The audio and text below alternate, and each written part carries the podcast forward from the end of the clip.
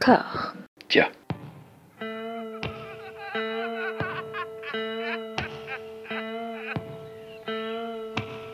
And now for something completely different. Would you like to talk about the meaning of life, darling? Sure, why not? Philosophy for two? Right. Provided the movement never forgets that it is the inalienable right of every man or woman or woman to rid himself or herself or herself. Agreed. Thank you, brother or sister or sister. Where was I? I think you finished. Oh, right. I don't want to talk to you no more, you empty-headed animal food trough whopper. I fart in your general direction. Your mother was a hamster and your father smelt of elderberries. Bonjour et bienvenue à toutes et à tous dans Discordia, le podcast qui tente d'aplanir les débats qui rongent la pop culture de l'intérieur dans une conversation apaisée. J'ai le privilège d'être rejoint pour cet épisode par Stéphane Legrand. Merci d'avoir accepté l'invitation. Bah merci à vous. Vous avez sorti il y a deux ans et demi un livre intitulé Ayn Rand, Femme Capitale aux éditions Nova. Un ouvrage qui verse dans un genre assez inédit qu'on pourrait qualifier de, de biographie à charge. Moi j'aurais tendance à dire euh, biographie pleinement objective et, tout à fait lucide, mais, mais oui, oui, enfin c'est dénué de sympathie pour son objet, on va dire. Voilà, euh, rationnel, comme dirait son auteur, effectivement. Après, c'est le seul grief que je tiens à, à votre livre, c'est ce ton qui est, bah, qui est volontiers vachard en fait. Hein. On sent que votre ressentiment pour votre sujet prend souvent le pas sur une certaine fascination. C'est sans doute vrai ça, je je, je vais pas je vais pas spécialement m'en défendre. Je, je suis pas sûr d'être fan du terme de ressentiment, je préférerais celui de, de détestation profonde pour tout ce que représente sa pensée et sa personne. Elle incarne effectivement ce que je considère. En fait, si le, si le, le titre n'avait pas déjà été pris euh, par le remarquable euh, Gilles Châtelet, j'aurais volontiers appelé ça euh, Ayn Rand, vivre et penser comme des porcs, parce qu'effectivement, c'est ce que sa, sa pensée et sa, et sa vie, sa manière d'être, son, son type de subjectivité euh, me semble me semble in- incarner. Donc oui, vous, avez raison. J'ai très très peu de sympathie pour euh, pour le personnage. Bah, dans, dans les premières lignes, en fait, le, le, le livre commence par euh, son enterrement, par une scène de, de son enterrement. Quelques jours plus tôt, Ayn Rand est morte d'une insuffisance du cœur, d'aucuns diraient, comme elle avait vécu. Voilà, ça pose le, le ton, on va dire. Pour le coup, ça me paraît, euh, ça me paraît un, un- constat obje- assez objectif euh, sur, euh, euh, même sur sa, sur sa, sur sa pensée. Ayn Rand était la, la, la contemptrice par excellence de, de, de l'altruisme, qu'elle considérait comme une vertu par essence mortifère, destructrice, et elle est la théoricienne de, la vertu d'égoïsme, c'est-à-dire de l'égoïsme non seulement comme vertu, mais comme fondement de toute vertu possible, comme fondement de toute moralité possible. Ça, oui, c'était pas, quelqu'un qui était euh, qu'on aurait pu aisément caractériser comme charitable ou, fondamentalement dans l'oblation, quoi. Alors, on va parler ensemble de, de et ce pour, euh, pour trois raisons, qui un, un peu des coïncidences, mais haha, y a-t-il vraiment des coïncidences? Il y a un mois, nous, euh, dans Discordia, on avait évoqué vite fait le libertarianisme au détour d'une conversation sur Clint Eastwood. Il y a 15 jours, avant d'apprendre sa nomination comme premier président de la Cour des comptes, Pierre Moscovici, Oui, oui. voilà, Pierre Moscovici a tweeté ceci. avant-hier.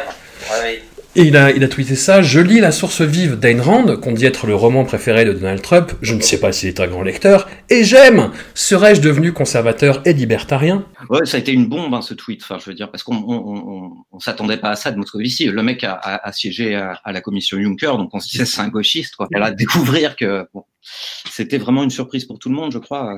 Toute la semaine écoulée, euh, j'ai regardé les chaînes d'infos américaines tous les jours pour suivre l'actualité des États-Unis, qui est un peu particulière en ce moment. Et il y a un mot qui revient très très très souvent sur euh, Fox News, euh, pré- précisément, pour décrire les, les émeutiers, et c'est celui de looters. qui est beaucoup employé par euh, par Trump, d'ailleurs pour justifier un certain nombre de de, de décisions qu'il a qu'il a prises. Le mot euh, looting euh, et looters revient en permanence dans sa rhétorique et pas pas, pas que la scène évidemment. Donc les looters, c'est les pillards, et c'est un mot qui se trouve au cœur de Atlas Shrugged, le magnum opus de, de Ayn Rand. Donc euh, au, au bout de trois signes, l'évidence, hein, il fallait parler de, de cette autrice au parcours incroyable, dont la pensée infuse notre monde comme nul autre, en fait, et qui, aide même à sa compréhension. Avant de se lancer dans le vif du sujet, j'ai mentionné par deux fois l'idéologie libertarienne, à laquelle on la lit très souvent, mais elle a son propre courant de pensée. L'objectivisme, vous avez mentionné un petit peu tout à l'heure, qu'on pouvait appeler aussi l'égoïsme rationnel. Quels sont les points de rupture entre l'objectivisme et le libertarianisme? C'est assez difficile de décrire des points de rupture parce que d'abord le libertarianisme, d'abord et surtout le libertarianisme n'est pas du tout une idéologie euh, cohérente au sens où c'est pas c'est pas un courant unifié de, de pensée, c'est toute une nébuleuse, un nuage de, de, de, penseurs qui peuvent avoir des positions euh, des positions extrêmement différentes. Il y a des pour aller vite des libertariens de droite comme il y a des libertariens de gauche, il y a des libertariens conservateurs voire ultra conservateurs comme il y a des, gens qui sont libertariens en économie mais aussi libéraux sur les questions disons sociales et, et morales donc, donc droit à l'avortement, donc euh, chacun a le droit de faire usage de son corps, etc.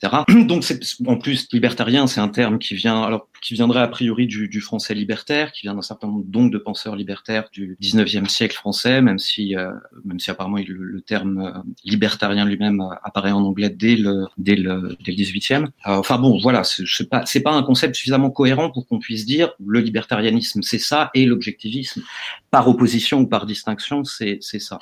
Ce qu'on peut dire c'est Ayn Rand a refusé le, le, le, terme de libertarianisme, vraisemblablement pour la raison que c'était pas elle qui l'avait inventé. Un certain nombre de, enfin, un point peut sembler important. Beaucoup de libertariens qui appartiennent au courant de ce qu'on appelle l'anarcho-capitalisme, qui sont souvent proches de la pensée de Robert Nozick, rejettent toute forme de, rejettent l'existence de toute forme d'État, toute forme de régulation étatique, euh, que ce soit, d'où le, le, terme anarcho-capitalisme. Et Rand est profondément opposé à cette, à cette idée-là. L'État doit exister à ses yeux et doit remplir trois, trois fonctions, euh, trois fonctions essentielles dont on euh, peut pas, selon elle, se passer. Les fonctions de police, donc euh, usage, monopole de de l'usage de la violence euh, légitime sur le sur le territoire.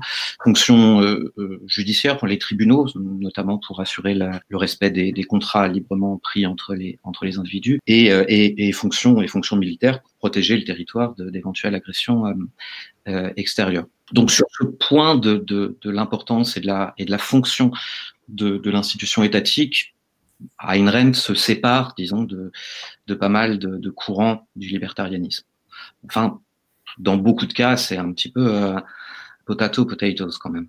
Ouais. Les fondements de, les fondements théoriques, c'est-à-dire l'individualisme radical, une conception atomistique de, de la société, maintient les dites fonctions étatiques au strict, euh, au strict minimum, disons le darwinisme social qui est assez, euh, assez souvent né la, la, la, conséquence souhaitée, etc. Comme, comme vous le disiez, en fait, les, le, le, le, le, problème, entre guillemets, des libertariens, c'est que euh, ils portent en eux-mêmes, en fait, dans l'idéologie même de leur mouvement, c'est-à-dire la liberté absolue de penser, de faire ce qu'on veut, bah, le, la cause de son chaos. C'est-à-dire qu'il y a des libertariens qui sont de tous les spectres politiques, comme vous le disiez. Il y a des libertariens qui se réclament d'Ayn Rand, des libertariens qui disent non, non, ça n'a rien à voir.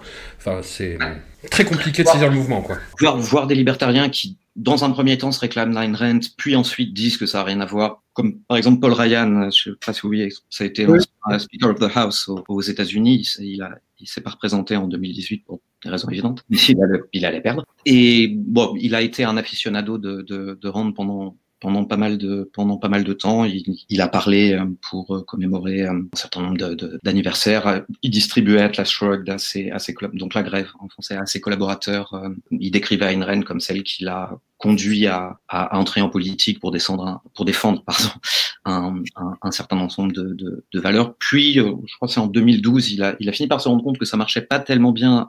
Ayn Rand étant une, une athée militante, ça marchait pas si bien que ça avec son, son électorat euh, évangéliste euh, et en tout cas de manière générale euh, très religieux. Et il s'en est, il s'en est désolidarisé en, en expliquant que quoi, qui ça, moi, pas du tout, jamais. Je, je, je, j'ai rien à voir avec cette personne. Comme vous le suggérez, là, c'est la penseuse de la politique conservatrice américaine en ce moment.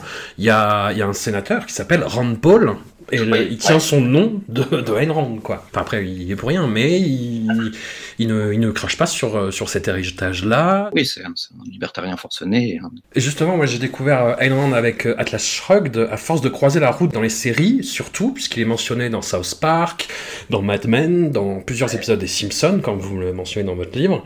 Euh, du coup, moi, j'ai lu le livre, c'était en 2010, je crois, en anglais, parce que le livre n'a pas été traduit en France avant le début des années 2010, ce qui est assez étonnant.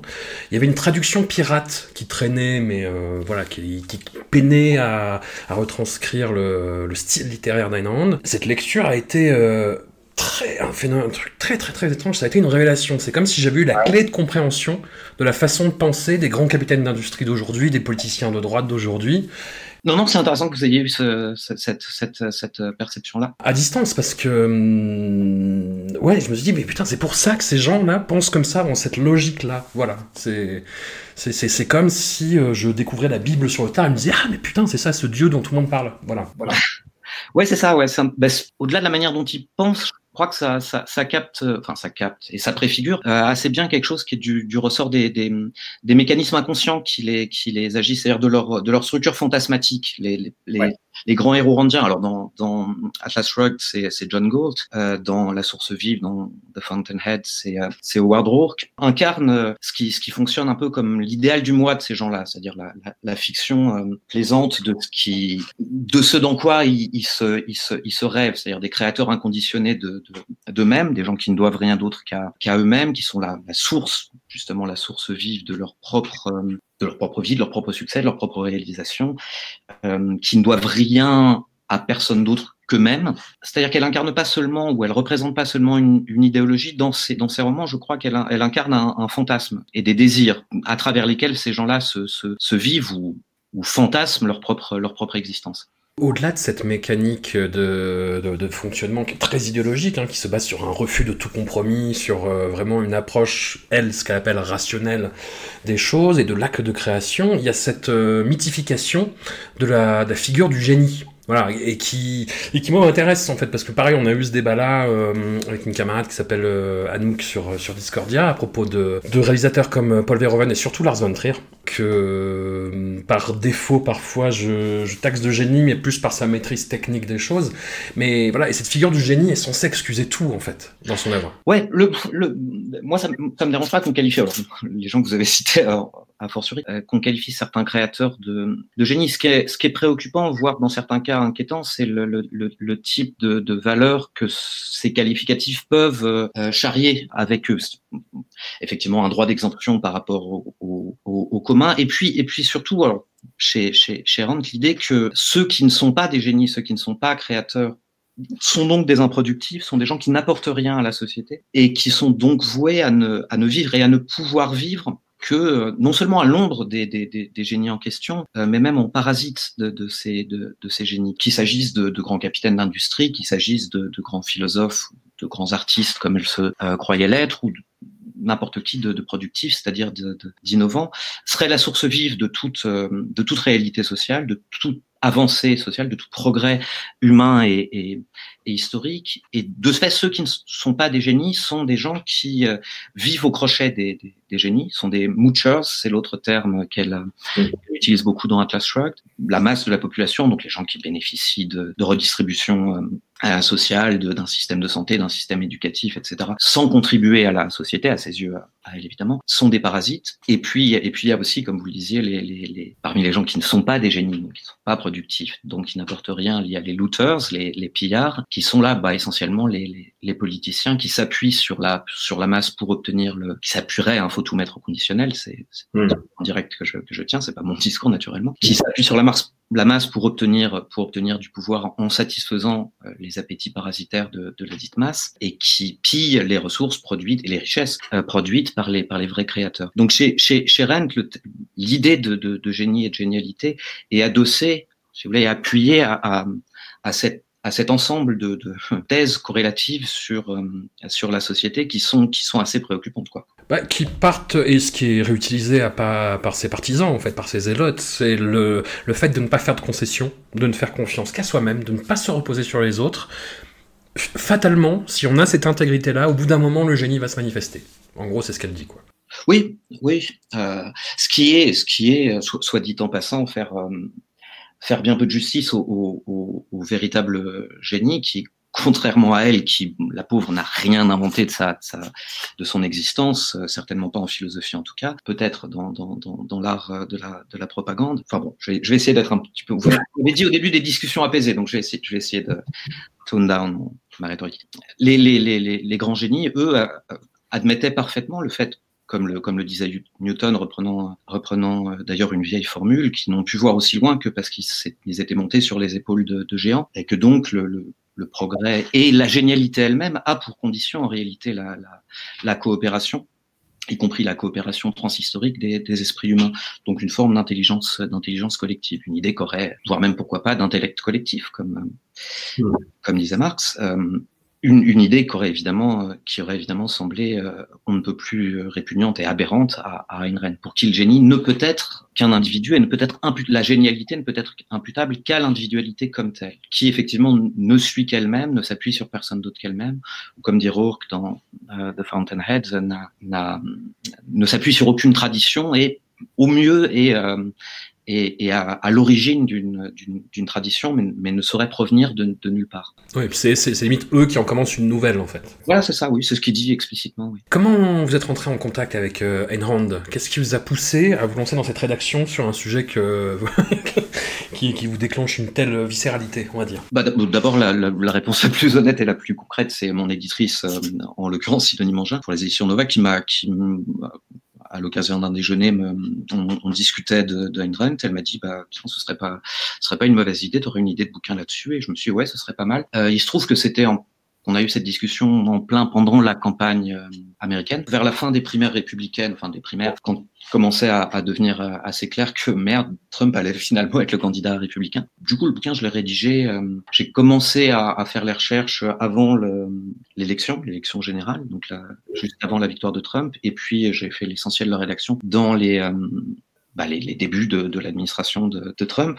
Bah, du coup, l'actualité m'a aussi, m'a aussi tourné vers en l'occurrence l'actualité américaine, vers la, la lecture de Rent et l'intérêt pour ce qu'elle représentait et ce qu'elle pouvait incarner euh, dans le, le, champ idéologique euh, politique aujourd'hui.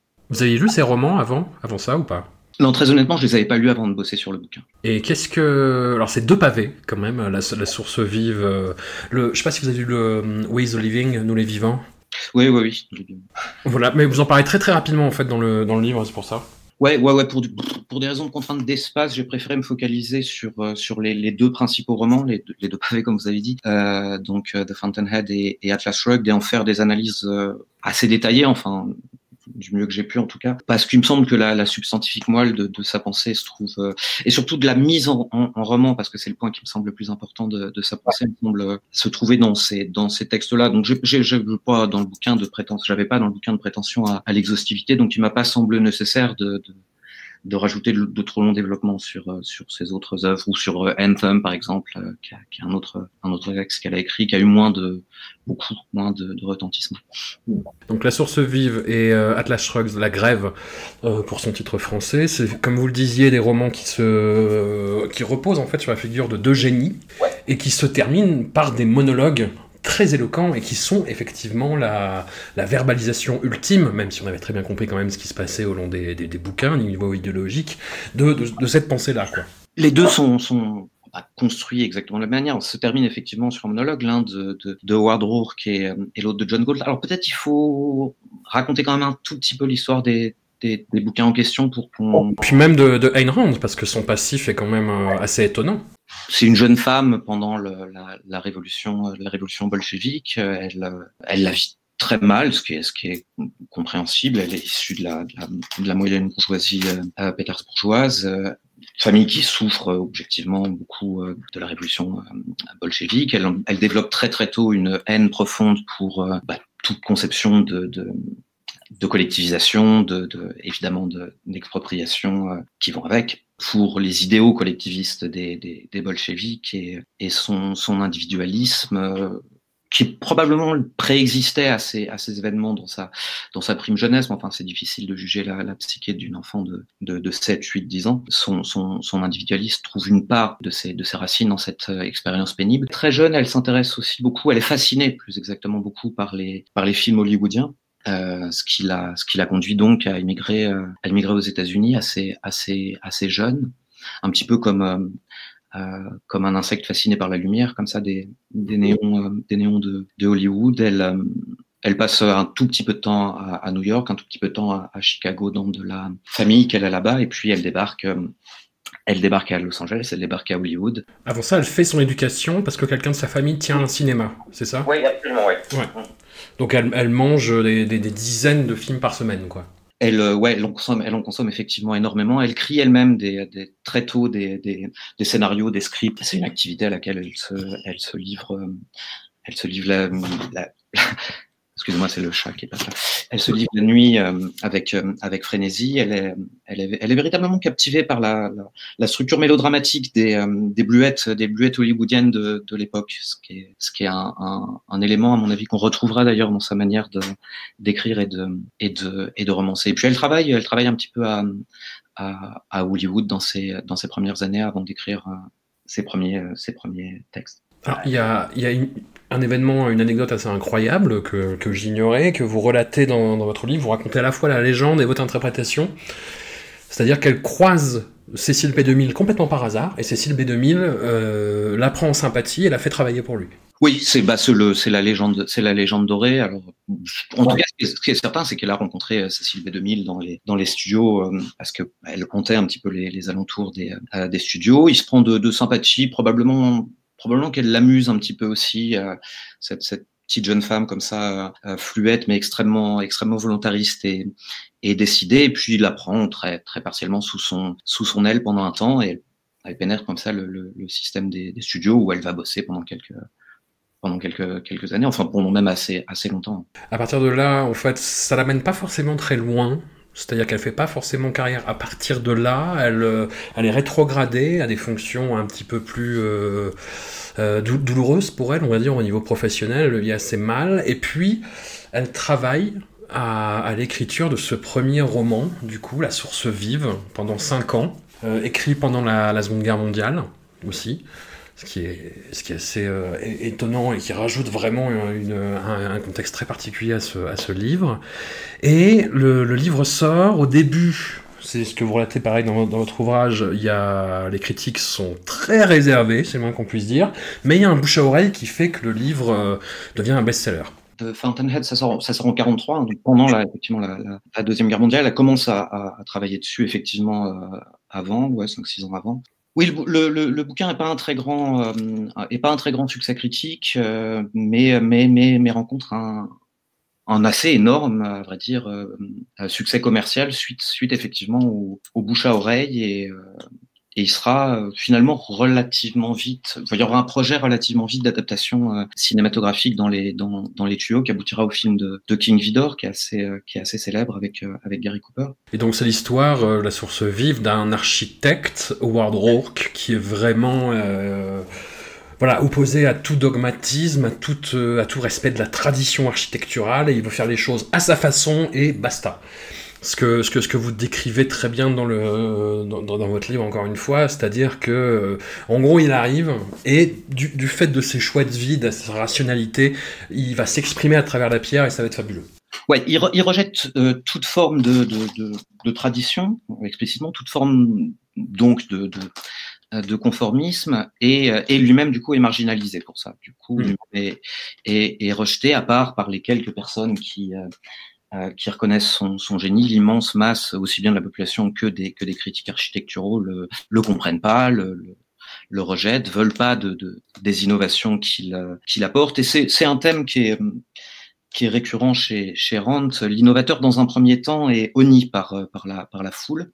Hmm rejeté, voire euh, voire victime sacrificielle de sa de sa détestation, parce que les idées nouvelles, parce que parce que ce qui oblige à, à sortir de euh, de la de la pensée déjà des modes de perception déjà déjà établis et est mal, est mal vécu, est vécu comme désagréable, comme brutalisant, etc. par, euh, par la foule et par les conformistes. Donc le, le, le, génie est condamné en quelque sorte à être rejeté, à être crucifié, avant que, euh, après, souvent après, après sa mort, on finisse par reconnaître, par reconnaître son, son apport euh, incommensurable à, à, à, son, à son domaine d'activité, en l'occurrence, en l'occurrence l'architecture. Mais c'est un, c'est presque un principe qui vaut de manière générale pour, pour rendre le génie est voué à être, à être dans un premier temps incompris, puisque par définition, le génie euh, perturbe les, modes de représentation dominants. Ces, ces héros parlent vraiment pour elle.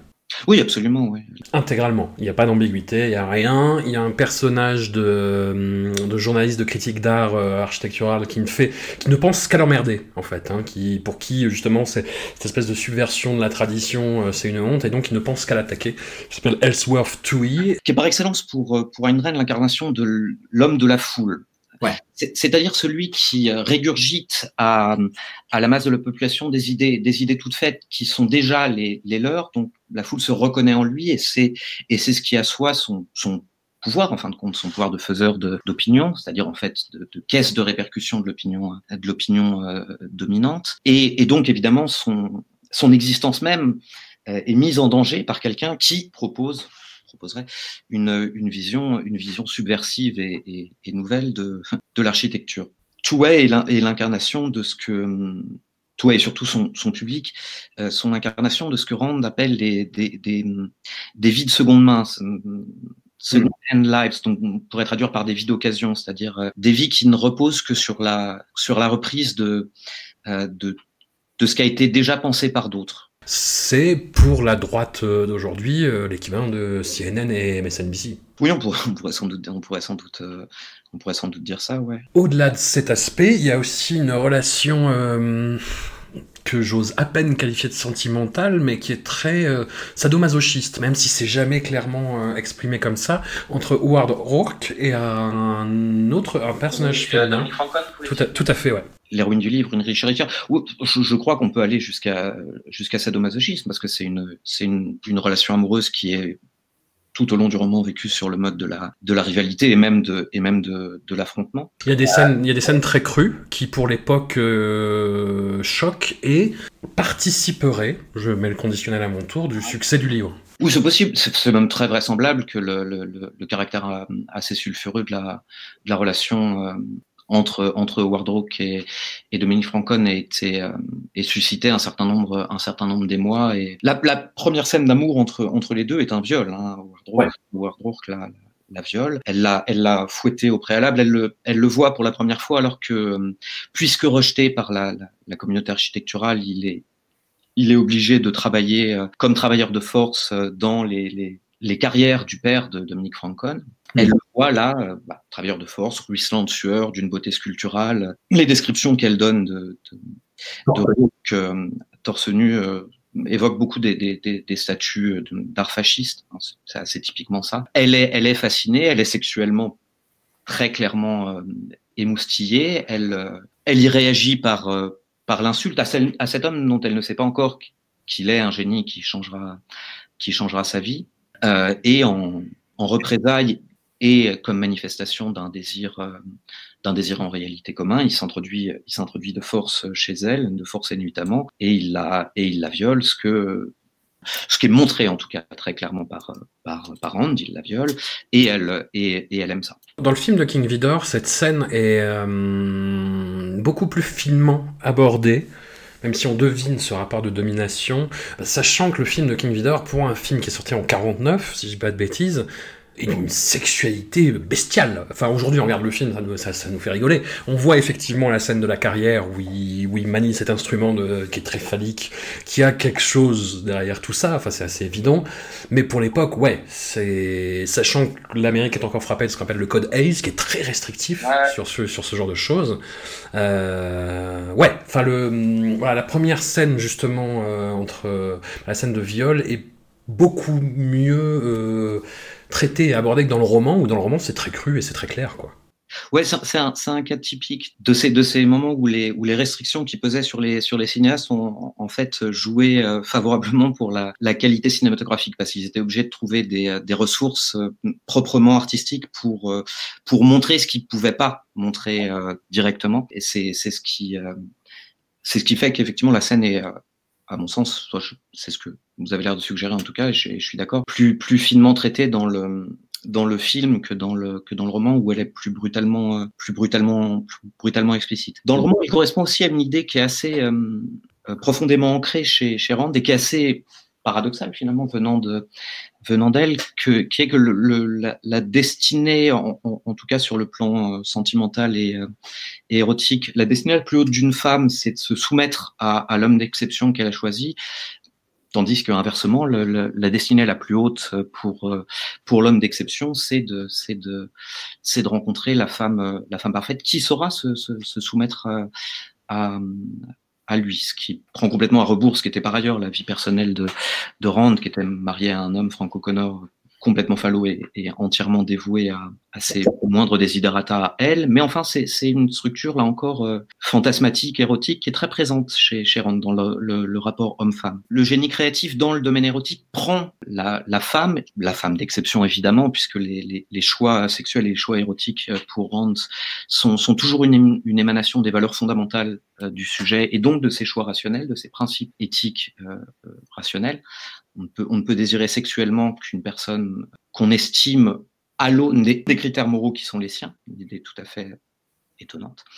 Ouais. Euh, mais le, le génie d'exception prend la, la, la, la femme d'exception exactement comme il prend la, matière de, de, de, de, son art, en l'occurrence dans le de Rourke, le marbre, le, le, le, bois, le fer, etc., qui, qui, qui, avec lesquels il forgera ses, ses créations, il les prend de force et il leur impose, euh, il leur impose sa marque, il leur impose sa, sa subjectivité, il leur impose son, son idée. Hmm. Il est la forme qui s'impose à cette matière, comme le, le, l'homme est, la forme qui s'impose à cette matière première qu'est, qu'est la femme. Le film de King Vidor dégraisse beaucoup, le roman fait 100, 750 pages, le, script est signé de, de, Ayn Rand, donc ça se fait en, bonne intelligence, on va dire, à une exception près, qui est euh, celle du discours final. Euh, ouais, le film dégraisse beaucoup, le personnage de Howard Rourke, qui est très volubile, qui n'arrête pas de parler d'intégrité tout le temps dans le bouquin, et là, joué par Gary Cooper, qui a une présence qui est très taiseuse. C'est un, truc qui a beaucoup perturbé les, euh, exécutifs des, studios et les, et les producteurs. C'est-à-dire que dans le, dans le livre, le discours de, Rourke à la fin est absolument interminable. Dans le, script qu'avait qu'avait proposé et préparé Rand, il est extrêmement long. Ça semblait absolument invraisemblable et contre-productif euh, et économiquement désastreux aux, producteurs d'imaginer une scène aussi longue dans, dans un film hollywoodien ils étaient persuadés que les gens, les gens quitteraient la salle. Même si dans le dans le l'état l'état du film tel qu'on le connaît, le discours est quand même assez long hein, pour un pour un film hollywoodien, un long discours euh, fait d'abstraction et de et de, de théorie et de généralité, euh, c'est assez, c'est assez indigeste même dans la version, même dans la version qu'on a. Et c'est d'autant plus, c'était d'autant plus emmerdant à, du point de vue des euh, des producteurs que que, comme vous dites, Gary Cooper, c'était typiquement son sa persona d'acteur c'était le c'était le taiseux c'était celui qui dégage une force tranquille par sa seule présence par son charisme et pas et pas par ses pas par ses mots.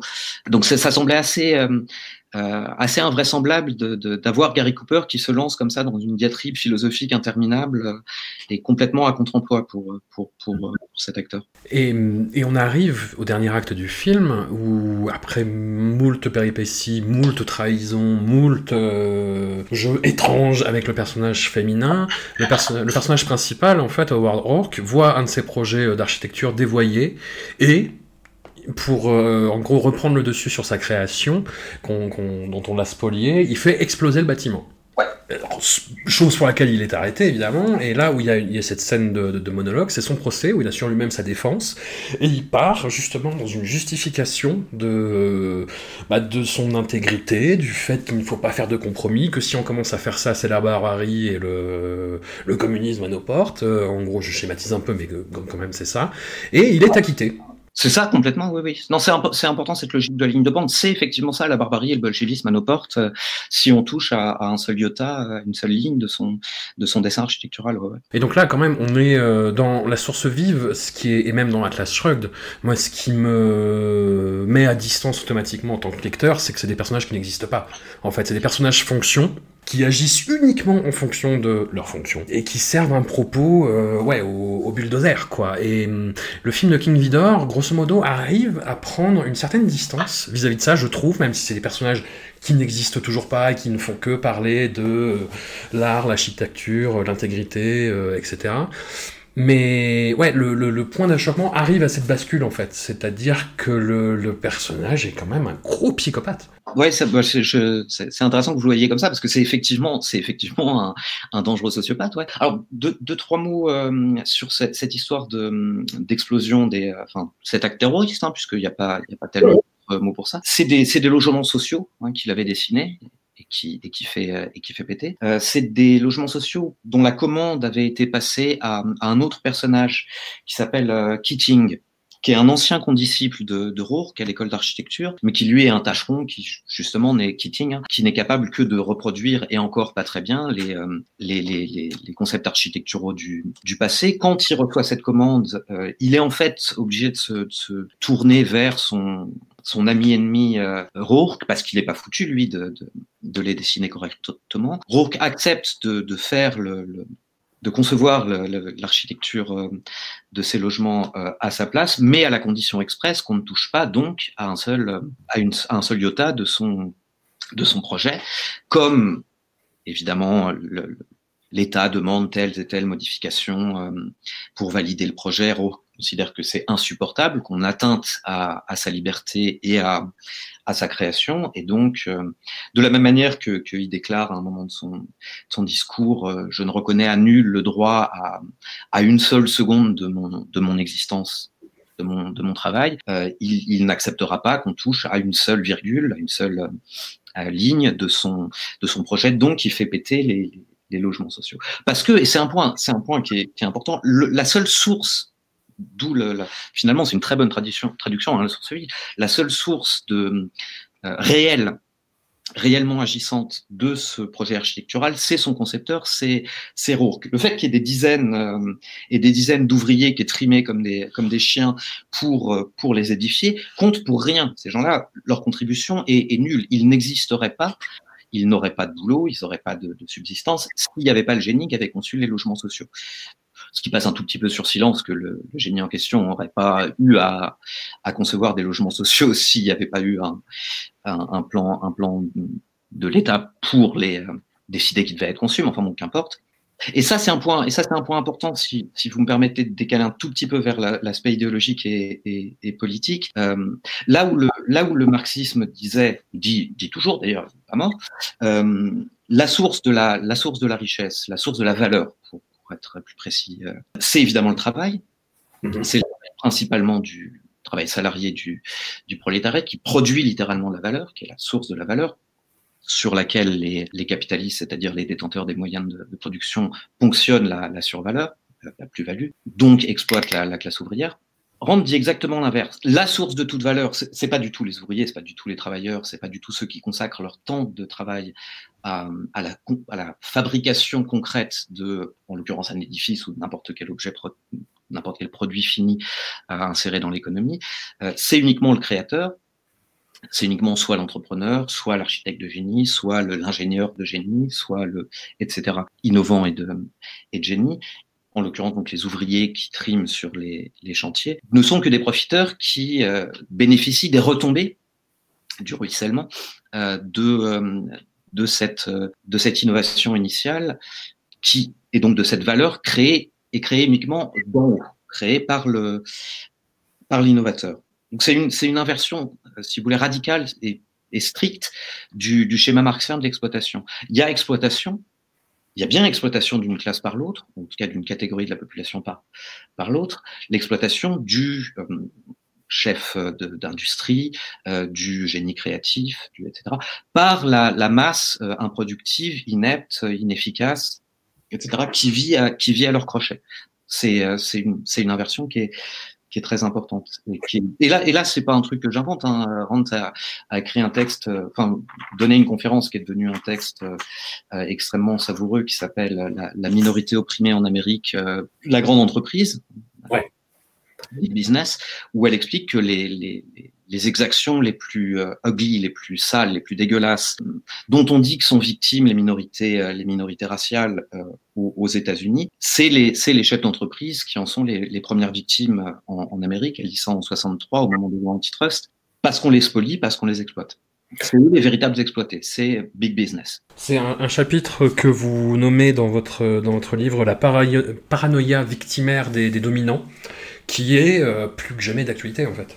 Ouais, c'est un, peu ronflant comme expression, mais ça me semble bien traduire un, truc qui est, une structure rhétorique qu'on qu retrouve pas mal. Alors, c'est pas Rand qui l'a inventé, c'est pas notre époque qui l'a qui l'a inventé, mais elle me semble très prégnante à notre époque. C'est-à-dire cette espèce de renversement fantasmatique de, de la, du vecteur de la domination. On va, on va nous expliquer que euh, ça, ça, ça, marche dans, dans, dans, tous les domaines. Hein. C'est le discours du grand remplacement qui nous explique euh, que, que le véritable racisme, c'est le racisme anti-blanc euh, dont on est victime de la part des, des, des, des, communautaristes qui, qui sont les principaux bénéficiaires évidemment de, donc les anciens colonisés, hein, qui sont les, principaux bénéficiaires évidemment des systèmes de, sécurité sociale, des, systèmes de redistribution des revenus, etc., euh, et qui en plus sont dominants idéologiquement et, promeuvent un, donc un racisme anti-blanc. C'est le renouveau du discours viriliste qui nous explique que, mais en réalité, c'est les, il n'y a pas du tout une, une, société structurellement phallocrate et une domination masculine, comme disait Bourdieu. C'est exactement l'inverse. Les femmes veulent nous castrer. On n'a plus le droit de mettre des mains au cul dans le métro. Entendez-vous, ma bonne dame, c'est quand même scandaleux. C'est le discours des économistes néolibéraux qui contrôlent virtuellement tous les euh, tous les, ressorts institutionnels, aussi bien au niveau euh, étatique que supraétatique dans les institutions européennes, que dans les institutions d'enseignement euh, de la, de la théorie économique, euh, mais qui nous explique évidemment que la, la vulgate dominante, c'est le marxisme, c'est la pensée gauchiste, c'est, euh, si vous voulez, c'est, c'est, c'est, c'est, Ruffin qui détient tous les clés, euh, toutes les clés de l'économie, en, en, gros, et de la pensée économique. c'est le discours des, des, des, penseurs réactionnaires à la, à la Finkelkraut, à la Zemmour. Je, je suis désolé d'être un peu cliché en citant ces noms-là, mais enfin bon, qui, qui passent quand même leur temps sur tous les médias possibles et imaginables à nous expliquer qu'on, qu'on les opprime, qu'on, qu'on fait taire leurs paroles et que la, que la vulgate néo-gauchiste les empêche de, de, de s'exprimer à longueur d'antenne, c'est ce retournement euh, extrêmement étrange de, de, ceux qui ont toutes les clés, de ceux qui sont dans une position objective de, domination en victime. Est-ce que ça date vraiment de Ayn Rand, ce genre de, retournement, ou est-ce que c'est toujours un, stratagème dialectique qui a été euh, utilisé? Non, c'est ce que je disais à, à l'instant. C'est pas elle qui l'a inventé. Ouais. Ce, qui, ce qui me paraît relativement nouveau, quand même, euh, chez elle, idéologiquement, c'est l'idée que les, la classe ouvrière euh, ne contribue en rien à la production de richesse, en rien. Les, euh, euh, les penseurs libéraux qui qui l'ont précédé concédait tout de même que, bien sûr, euh, je veux dire que ce soit Ricardo, que ce soit Smith, euh, ou que ce soit d'autres avant, peu importe. Euh, bien évidemment, les, les, la classe ouvrière produit la, la, richesse. Simplement, il faut l'encadrer. Simplement, il faut la moraliser. Simplement, il faut, il faut, il faut éviter qu'elle s'adonne à, à, son fils préféré, qu'elle apparaisse à la fainéante, etc. Mais bien sûr, qu'ils produisent de la richesse. Évidemment, enfin, les, les, aiguilles de, de, la fabrique d'aiguilles de, de, Smith, elles se fabriquent pas toutes seules. Rendent quand même pousse un cran plus loin. Véritablement, ces gens-là sont littéralement improductifs. Même, même quand ils travaillent, s'ils travaillent, c'est, c'est parce que les, les, les, les, véritables, les gens qui sont véritablement à l'origine de, les gens qui sont les, les premiers moteurs, comme elle dit, de, de l'économie et de la vie sociale, leur fournissent du travail. Sinon, ils sont, ils, par eux-mêmes, ils sont ineptes. Par eux-mêmes, ils sont, ils, sont inaptes et ineptes. Ils ne, ils, ne pourrait pas survivre sans, sans exister de manière parasitaire au crochet de, des véritables producteurs, des véritables prime movers, comme elle dit, des véritables mm. premiers, euh, premiers Ça, c'est quand même un cran supplémentaire. Ça, je pense qu'on n'avait personne pour dire quelque chose d'aussi euh, d'aussi radical. C'est pas le capitalisme qui est improductif. Le capitaliste est le, est le seul à être euh, productif dans le domaine de l'économie. Et la classe ouvrière est en elle-même littéralement improductive parce qu'elle n'apporte rien rien à l'économie. Vous avez une formule très juste dans, je trouve, dans, votre livre, c'est que vous dites que le capitalisme, avant Ayn n'avait pas de grands récits épiques n'avait pas de, fiction, euh, de propagande comme le cinéma soviétique pouvait en produire par ailleurs. Et vous dites qu'Ayn Rand amène non seulement ça, mais en plus avec euh, voilà ce côté vraiment épique de qui vient de la propagande soviétique quoi, avec des personnages fonction encore une fois. Ouais, vous avez bien raison de mentionner la propagande soviétique parce que c'est marrant de euh, de constater que du point de vue de son son style, de son type d'écriture, de son art romanesque, Rand est très très proche de ça en réalité. Euh, elle n'est pas tellement innovante du point de vue de du point de vue de l'écriture. Enfin, je veux dire, elle reprend elle reprend les ficelles qui ont été très bien exploité par de très grands écrivains du 19e siècle comme euh, Hugo, dont elle était très, très grande fan, ou Dickens, qu'elle lisait aussi euh, avec, euh, avec passion. Mais précisément, c'est les, les ficelles du roman du 19e siècle. C'est absolument pas quelque chose euh, d'innovant. Joyce avait écrit euh, Ulysse. Ça, c'est ça, c'est innovant. Atlas Shrugged, du point de vue de l'écriture, on peut pas dire que ça que ça révolutionne véritablement le genre romanesque. D'autre part, l'aspect propagandaire, elle en était parfaitement consciente et elle le dit. elle dit, il faudrait se rendre compte de quelque chose. Je, je, je, paraphrase, mais je reste très proche de ce qu'elle dit. Il faudrait se rendre compte de quelque chose que les rouges ont, ont très bien compris, la puissance de la de la fiction comme véhicule de nos idées. Et c'est ce qu'elle et c'est ce qu'elle ce qu'elle fait. Elle utilise la, la fiction comme véhicule de ses idées et elle rend alors effectivement une formule que j'ai utilisée le capitalisme euh, sexy parce qu'elle lui fournit des véhicules identificatoires. Qui ne veut pas s'identifier à Howard Brooks ou à John Galt, qui sont des, euh, euh, des personnages surhumains, des surhommes, littéralement. Ils sont parfaits à tous égards. Euh, inflexible, euh, évidemment d'une beauté sculpturale, d'une force morale inébranlable. Il y a une, scène, il y a une scène euh, parfaitement ridicule, mais, extrêmement représentative dans, Atlas Shrugged, où John Galt est torturé par les pillards qui veulent, qui leur révèlent le secret de son invention. Il a inventé un, moteur révolutionnaire qui utilise l'électricité statique comme source d'énergie inépuisable. Alors ils veulent évidemment récupérer ça et puis l'utiliser à leur, à leur profit. Lui, il refuse évidemment. Il le torture à la gégène. Alors en principe, c'est douloureux, mais lui, il est comme, euh, vous savez, le sage épicurien dans le dans le dans le, dans le taureau en airain là qu'on fait brûler, il, il moufte pas, il, ça, ça, lui ça lui fait rien. À un moment donné, l'instrument de torture tombe en panne, comme Rohr, comme Rohr, comme Galt est ingénieur, il, il explique à ses tortionnaires comment réparer le, l'appareil de torture pour qu'il puisse continuer à le torturer, parce que lui, ça ne l'affecte pas. C'est un surhomme, c'est un héros, c'est un dieu parmi les hommes, c'est une figure, euh, mm. c'est à la fois inversée, mais une reprise du d'une figure d'une figure christique. Et, bon. et donc, elle, elle, a su inventer, euh, elle a su inventer des figures, euh, des supports identificatoires comme ça pour les pour l'héroïsation du, du, des valeurs du capitalisme, donc de l'individualisme à tout craint, de l'égoïsme comme, comme vertu, du rejet de l'altruisme comme, comme principe mortifère. C'est peut-être en ça qu'elle est aussi euh, qu'elle est aussi influente parce que intellectuellement sa philosophie est extrêmement faible, idéologiquement elle elle est beaucoup moins beaucoup moins intellectuellement elle est beaucoup moins ça reste un avis parfaitement subjectif naturellement mais euh, ce qui va sans dire puisque c'est moi qui parle enfin, ça me paraît extrêmement faible par rapport à, des, constructions théoriques euh, libertariennes du type Nozick, du type Murray Rothbard, du type euh, sur le, flanc de la science économique euh, Milton Friedman. Ces constructions sont extrêmement faibles, mais elle s'est fabriquée cet imaginaire romantique, cet imaginaire euh, héroïsé auquel on a envie de s'identifier et auquel on a envie de s'identifier pour des raisons qui sont pas simplement d'adhésion idéologique, c'est-à-dire en gros je suis d'accord avec ça rationnellement, précisément. Je suis convaincu par les arguments, mais j'ai envie d'être ça.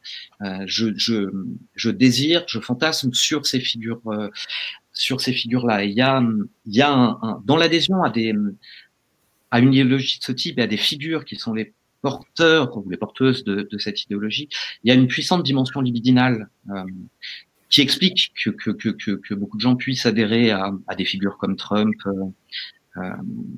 ou comme Bolsonaro, etc en dehors, voire même en dépit de leur propre intérêt euh, objectif.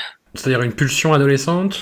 Oui, une pulsion adolescente assurément et même bien plus bien plus crade que ça, un désir un désir libidinal très profond pour le, la figure qu'incarne le pouvoir, qu'incarne même le pouvoir qui, qui opprime, qui est le pouvoir répressif. Ce que bon, ce que ce que la Boétie appelait fameusement la, la, servitude volontaire, c'est-à-dire non pas simplement euh, la servitude parce qu'on n'a pas le choix, mais le désir de répression. Hmm. Le désir d'être asservi. Le désir de vengeance aussi. Oui, sans doute, oui. Le, le, le, moteur narratif, quand même, des deux romans, La Source Vive et Atlas Shrugged, c'est euh, des injustices en série contre des personnages intègres et qui, à la oui. fin, surnagent et euh, se vengent des petites gens qui sont massacrés. Enfin, massacrés. Euh, dans Atlas Shrugged surtout. Oui, mais c'est vrai, c'est vrai aussi. Non, non, vous avez tout à fait raison. Et c'est vrai aussi dans euh, dans la vive, dans The Fountainhead, parce qu'après tout, Howard Rook, il est il est acquitté par ce par le par le par le jury, ouais. euh, par le jury public justement, euh, essentiellement d'origine populaire, qui écoute son son son discours, qui se reconnaît lui aussi dans alors évidemment fictionnellement, dans les, dans les valeurs véhiculées euh, par, euh, par Howard Rook, dans les valeurs au fond aristocratiques euh, véhiculées par Howard Rook.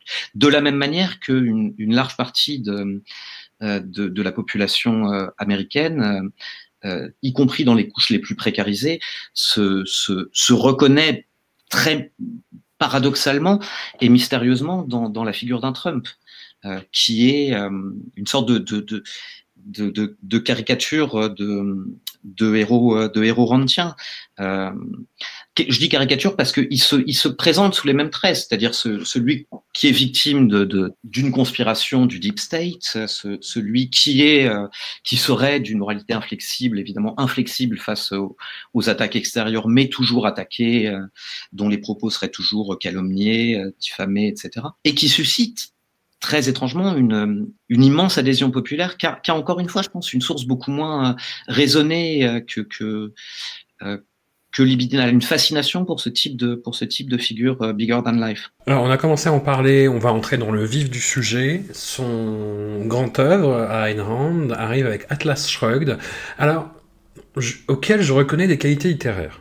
Euh, peut-être plus que dans la source vive, parce que c'est une fusion complètement improbable entre la il y a des petites touches de SF dystopique entre le film de le, le film lapsus l'œuvre de pure propagande le le récit le récit quasi balzacien sur plusieurs générations euh, enfin avec des flashbacks sur les personnages et euh, une science du cliffhanger quoi. Enfin vous parlez de Dickens bah du coup bah ça, ça, ça vient peut-être de là je ne sais pas.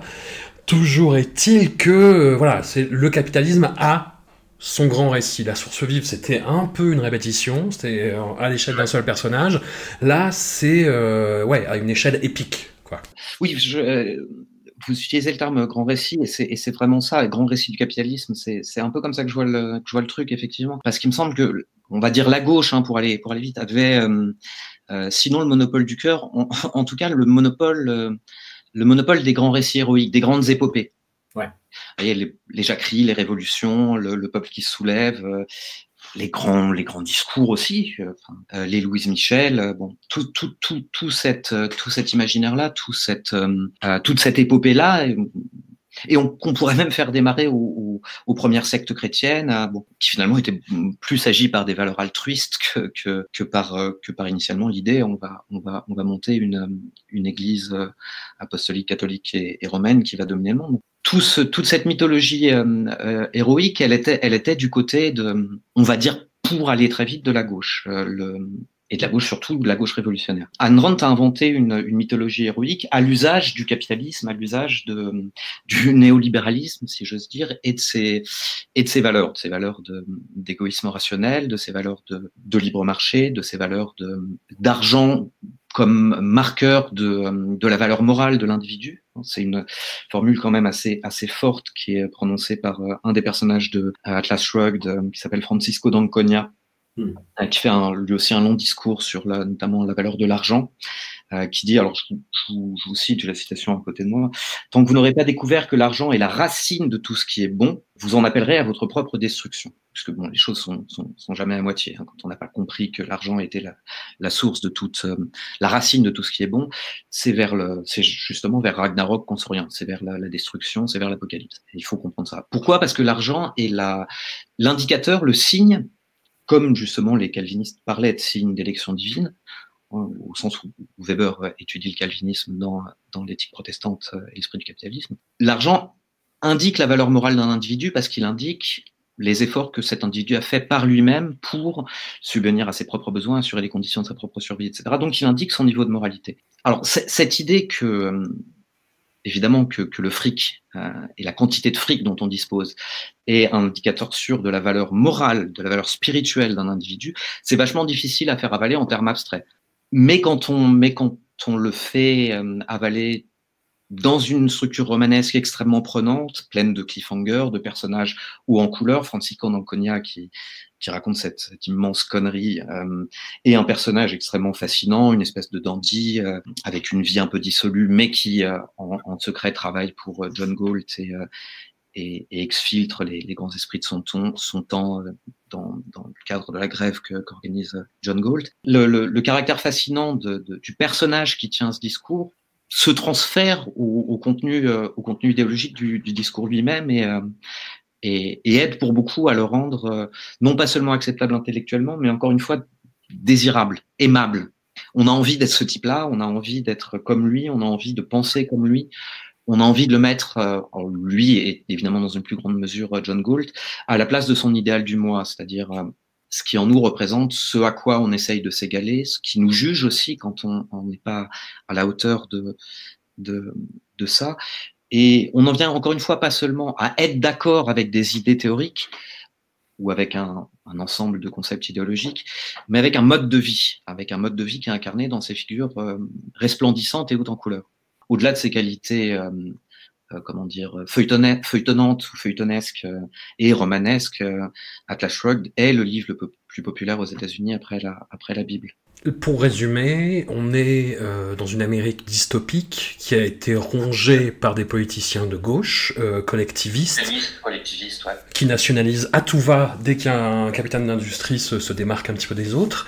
Et tous les capitaines d'industrie, justement, les, les, les, ingénieurs qui comptent, euh, etc., disparaissent. Du jour au lendemain, il y a une phrase qui revient dans, comme un mantra dans la population, sur les murs, en graffiti, qui est John Galt. Voilà, c'est le premier mystère de, de, ce roman. On suit surtout euh, un personnage féminin euh, très fort, qui est beaucoup moins étrange dans son traitement, quoique, que l'héroïne de la source vive, Dagny Taggart, qui donc est héritière des chemins de fer Taggart, euh, qui doit euh, composé avec son frère qui est un imbécile qui est soumis au pouvoir et qui va lui mettre des bâtons dans les roues dès que possible.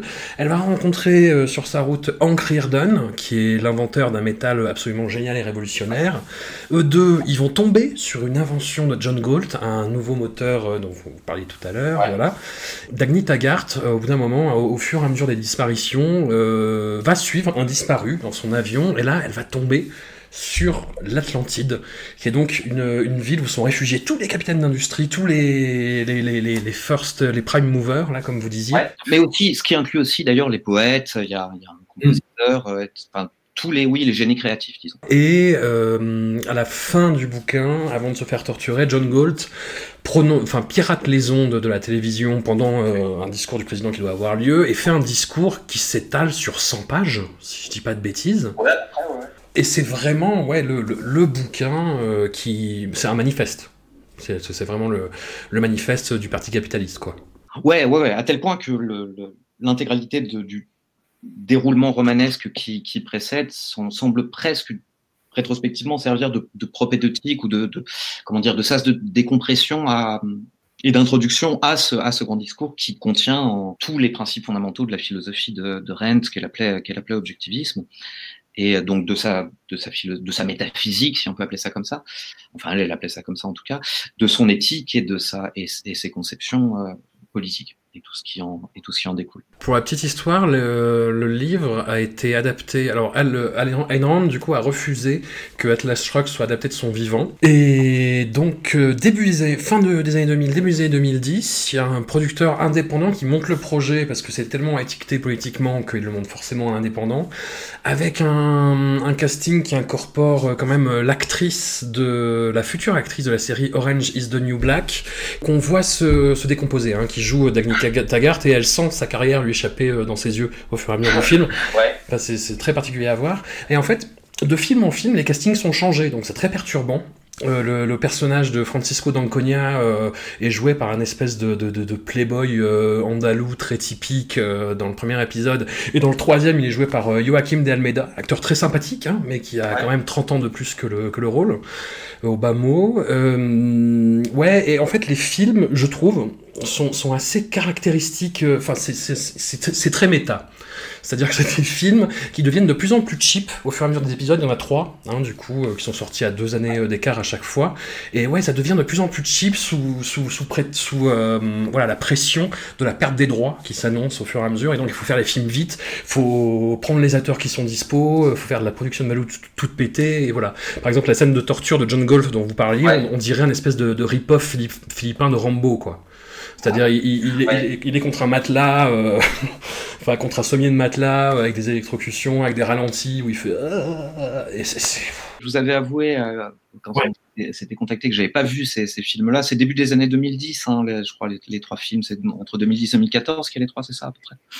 Euh, je les ai, je les ai pas vus. Faudrait que je les vois. Du coup, ça a l'air, ça a l'air assez marrant. Puis avec des petites références à l'actualité, comme quoi c'est des films qui sont pensés comme euh, regardez où Obama va nous, où Obama va nous mener, quoi. Oui, oui, c'est bah, c'est assez, clair. D'ailleurs, quand, euh, quand le, le Tea Party euh, lançait des grandes manifestations pour, euh, pour contre Obama et le, le, le Affordable Care Act, le Obamacare, comme, comme on dit, euh, on voyait fleurir dans les, dans les manifestations des, des banderoles euh, Who is John Galt Qui est John Galt en, en, en référence justement à, à, à Rent et à, Hmm. et à, et, à Clash qui servait littéralement de, ce qui en revient d'ailleurs à, ce qu'on disait juste avant. Elle, euh, c'est pas seulement idéologique, c'est la figure de John Galt et le cri de ralliement, le mantra euh, Who is John Galt servait vraiment ouais de d'étendard quoi à, cette pensée informulée de la, droite réactionnaire. euh, pas touche à, à- pas touche à nos revenus pour pour les filer euh, pour les filer aux pauvres euh, qui qui qui qui font pas gaffe à leur santé etc. Hmm. Euh, c'est euh, c'est une formule bon je déteste me citer ça fait très prétentieux mais que j'utilise dans le bouquin c'est devenu un peu la Che Guevara du capitalisme quoi. C'est l'équivalent d'une figure euh, Rand je dirais John Galt en fait par extension une figure un peu mythifiée qui est qui sert à figurer sur les t-shirts. On se préoccupe pas trop de la plupart du temps du contenu précis de ses écrits ou de sa vie etc c'est un cri de ralliement pour une certaine droite Et, et c'est plutôt euh, quelque chose de hum, d'adolescent justement, un peu comme Che Guevara pour les étudiants, ou ça, ça dépasse ça en fait? Bah, C'est-à-dire dans la, dans, la mesure où on est, où on est capable de dépasser notre adolescence entièrement, c'est ce qui n'est pas une, ce qui est pas une évidence. Euh, ça, il y a, il y a un aspect très euh, dans la découverte de Rand, c'est souvent euh, les gens qui racontent ça hein, disent souvent. Euh, j'ai découvert Rand, j'ai eu ma phase Rand. Larry Clinton a dit ça, par exemple. Vous savez, moi, j'ai eu ma, ma phase Rand, comme si c'était une, une, surprise que, que Clinton. Bon. Et c'est souvent à, à, la fac, dans les premières années de fac, que les gens euh, s'éprennent de, de Rand parce que c'est parce que c'est l'époque où on est euh, encore fragilisé par l'adolescence, balancé dans un dans un monde un petit peu différent où on se sent euh, mal à l'aise, où on se sent souvent euh, marginal et pas à sa place. Et et c'est et probablement très euh, comment dire une soupape psychique de se de s'identifier à des héros qui justement eux-mêmes sont marginalisés mais de leur propre gré de leur propre choix euh, qui euh, qui sont qui sont solitaires mais parce qu'ils sont incompris et, et supérieurs euh, euh, bon voilà quand les quand les stocks de, de ainsi par les Zarathustra euh, s'épuisent effectivement le poste adolescent euh, vaguement vaguement asocial et marginal tombe souvent dans, dans Ayn Rand ouais. y, a, je, je, reviens là-dessus pour pour être taquin parce qu'il y a une, une citation qui est assez fameuse en fait concernant Ayn Rand que vous mettez d'ailleurs au, au, début de votre livre de John Rogers deux romans sont susceptibles de changer la vie d'un adolescent de 14 ans avide de lecture Le Seigneur des Anneaux et Atlas Shrugged l'un des deux est une fantaisie infantile qui engendre fréquemment chez ses lecteurs une obsession durable pour ces héros invraisemblables, conduisant à une vie adulte socialement inadaptée et émotionnellement, atrophiée, qui les rend incapables d'affronter le monde réel. Et dans l'autre, il y a des orques. Oui, la, chute est très drôle. Enfin, en tout cas, elle m'a beaucoup amusé. Je me suis senti incapable de pas la mettre en exergue d'un début de chapitre, je crois. C'est assez parlant et je pense que c'est, je pense que l'attrait initial de, de, de, de Rand est, est souvent, euh, est souvent, est souvent lié à ça, ouais. Euh, mais enfin, il faut, il faut quand même prêter attention à ce qui se, à ce qui passe du coup, à ce qui passe en, en sous-main, euh, parce que ouais. c'est pas bien, c'est pas bien grave que à 18, 19 ans comme ça, on, s'identifie à des héros invraisemblables, que ce soit, que ce soit à des héros invraisemblables et, extrêmement blancs, extrêmement blonds, et euh, que ce soit Legolas ou John Gould finalement, bon. Du moment que ça passe, c'est pas très grave. Enfin, ce qui est, embêtant, c'est quand ça dure un peu trop longtemps dans la vie et quand ça et quand ça fait passer en sous-main tout un tout un ensemble de valeurs et de et, toute une idéologie qui est euh, euh... Bah, qui peut être à double tranchant. Moi, typiquement, quand j'ai lu la première fois que j'ai que j'ai lu euh, Atlas Shrugged, enfin, je l'ai lu qu'une fois en fait, mais j'ai relu des bouts après. C'est on était sur la fin du mandat de, de Nicolas Sarkozy et, et j'ai vu dans le dans le roman bah, un éloge en fait de la méritocratie telle que vendue euh, fallacieusement par Nicolas Sarkozy. C'est-à-dire que c'est des gens qui ne jurent que par le travail, en disant on ne fait que travailler, on ne fait que travailler, on ne fait que travailler. Euh, Ayn Rand se repose beaucoup en fait sur cette expérience qu'elle a eue après avoir bossé pour Cécile B2000 où elle a fait des jobs un peu moins valorisants, on va dire. Mais où quand même elle, s'assurait un revenu parce qu'elle travaillait beaucoup, euh, voilà, et elle en a acquis cette espèce de, de mythe de, de façon travailler, travailler, travailler, il en restera toujours quelque chose. Voilà, grosso modo. Et que euh, si vous travaillez, forcément, vous accéderez à des responsabilités, vous gagnerez plus et ce sera super. Et vous accomplirez votre existence et vous serez euh, heureux parce que c'est connu, le travail, le travail libère. Ouais. Ça donne mieux en allemand d'ailleurs, mais bon. Ouais, bon, il faut d'ailleurs lui reconnaître que c'était un, il faut reconnaître à Ayn Rand que c'était un, un, un, bourreau de, un bourreau de travail. Sur, sur notamment, elle travaillait pratiquement H24. Elle était aussi défoncée aux enfêtes et à la coke H24 pour être en mesure de, okay. De ouais, ouais, ouais, c'est pas moi qui vais jeter la pierre aux, gens qui consomment des, des substances, je m'en fous, c'est leur problème, hein, mais bon, ça, ça jouait aussi sur son, ça a joué pas mal aussi sur son humeur euh, qui est passée euh, avec les années de acariâtre à, à, complètement cinglé. Mais, mais oui, elle, elle était vraiment H24 sur, euh, sur Atlas Shrugged. Et oui, il y a cette valeur, cette valeur du travail et, euh, et cette représentation. Alors, vous, vous mentionnez Sarkozy, c'est parfaitement pertinent. Quand, quand j'entends quand j'entends parler des premiers de cordée, c'est ça c'est ça aussi, c'est-à-dire euh, les, pre les premiers de cordée, donc ceux, ceux qui nous mènent, c'est c'est l'équivalent dans le dans le lexique macronien des prime movers, des premiers des premiers moteurs euh, rondiens. C'est ceux sans qui euh, rien n'est n'est possible, qui sont à la à la source et à l'origine des euh, des progrès et de la pensée de la société et que les autres doivent suivre, en bénéficiant évidemment de leur euh, de leur conduction c'est oui, on Sarkozy, on pourrait, on pourrait, on pourrait mentionner, on pourrait mentionner les premiers de cordée de Macron ou, ou, ou, des formules comme ces gens qui ne sont rien, parce que les gens qui ne sont pas des premiers de cordée sont des gens qui ne sont rien. Ça aussi, c'est un vocabulaire très, euh, ouais. les gens qui ne sont rien, c'est un vocabulaire très randien. Elle aime bien, elle aimait bien parler de qualifier les, les gens avec qui elle était en désaccord de zéro. Un terme qui revenait souvent, c'est non-entities, des non-entités ouais.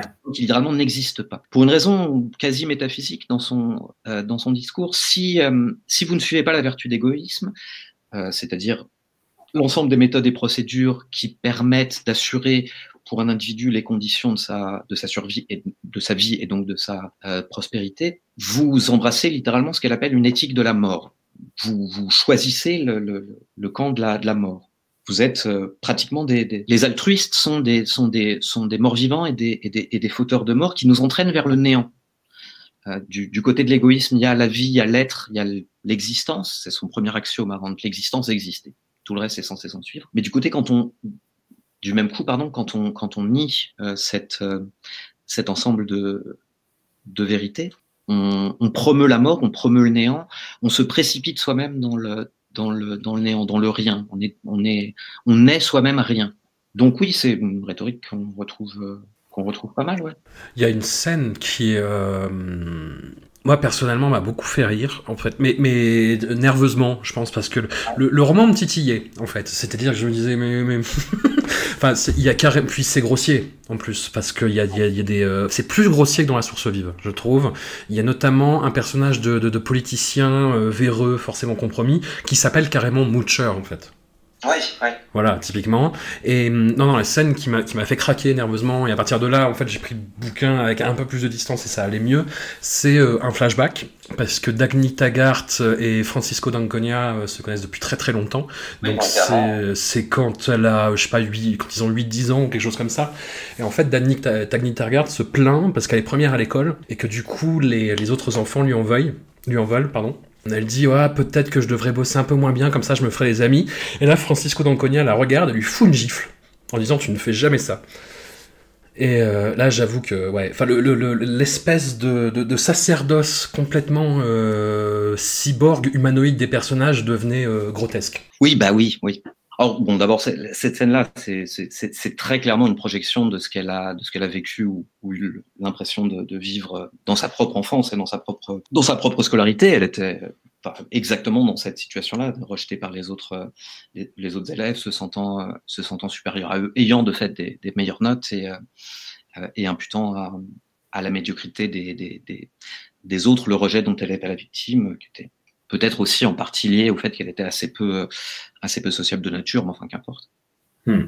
Mais c'est une projection. Mais quand, quand vous dites robotique cybernétique, c'est comme ça qu'elle se, qu'elle se pense, que Ayn Rand elle-même se pensait et se, et se, et se voyait. Elle a une formule qui avait euh, beaucoup frappé son principal disciple et, et jeune euh, amant, euh, Nathan Brandon. Elle, elle lui avait dit, il n'y a pas une seule émotion que j'ai ressentie dans ma vie dont je puisse pas rendre compte rationnellement chacune, non pas, de ses non pas seulement de ses actions, de ses décisions et de ses pensées, mais même chacune des émotions qu'elle a pu éprouver dans sa vie est quelque chose qui, prétendait-elle, découle de manière parfaitement euh, déductive et, et, rationnelle, et donc explicable dans des termes déductifs et rationnels, de ses principes fondamentaux. Ce qui, ce qui lui donne cet aspect, d'ailleurs quand on voit des interviews d'elle sur, euh, sur, euh, sur YouTube, elle a, elle a ce côté extrêmement, extrêmement robotique, mais elle se, elle se voulait elle au fond?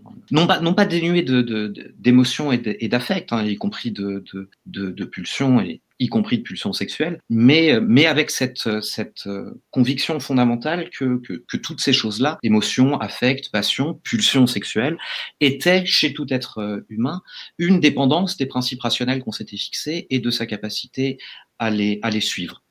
On, on ne doit désirer, on ne doit pouvoir désirer que des êtres on ne doit pouvoir désirer des êtres que conformément à nos principes rationnels. Il n'y a pas de place pour des pulsions inconscientes, il n'y a pas de place pour d'autres formes de, choix. Et donc, quand, euh, quand Nathan Branden a commencé à, plus pouvoir l'honorer, elle a commencé à avoir des séances d'analyse avec lui où elle essayait d'analyser ce qui déconnait dans, dans, dans, les prémices théoriques de Branden, euh, parce que ça peut pas être quelque chose qui est ressorti au, corps, à l'inconscient, à des, à une forme d'érotisme qui excéderait la rationalité. Non, ça, ça ne peut être qu'une dépendance de principes rationnels. Bah, D'ailleurs, dans le bouquin, euh, dans Atlas Shrugged, le, la liaison entre Dagny Taggart et euh, Hank Reardon est euh, d'une froideur. Enfin, grosso modo, euh, il parle, il parle, il parle, et au bout d'un moment, il baise. Et voilà.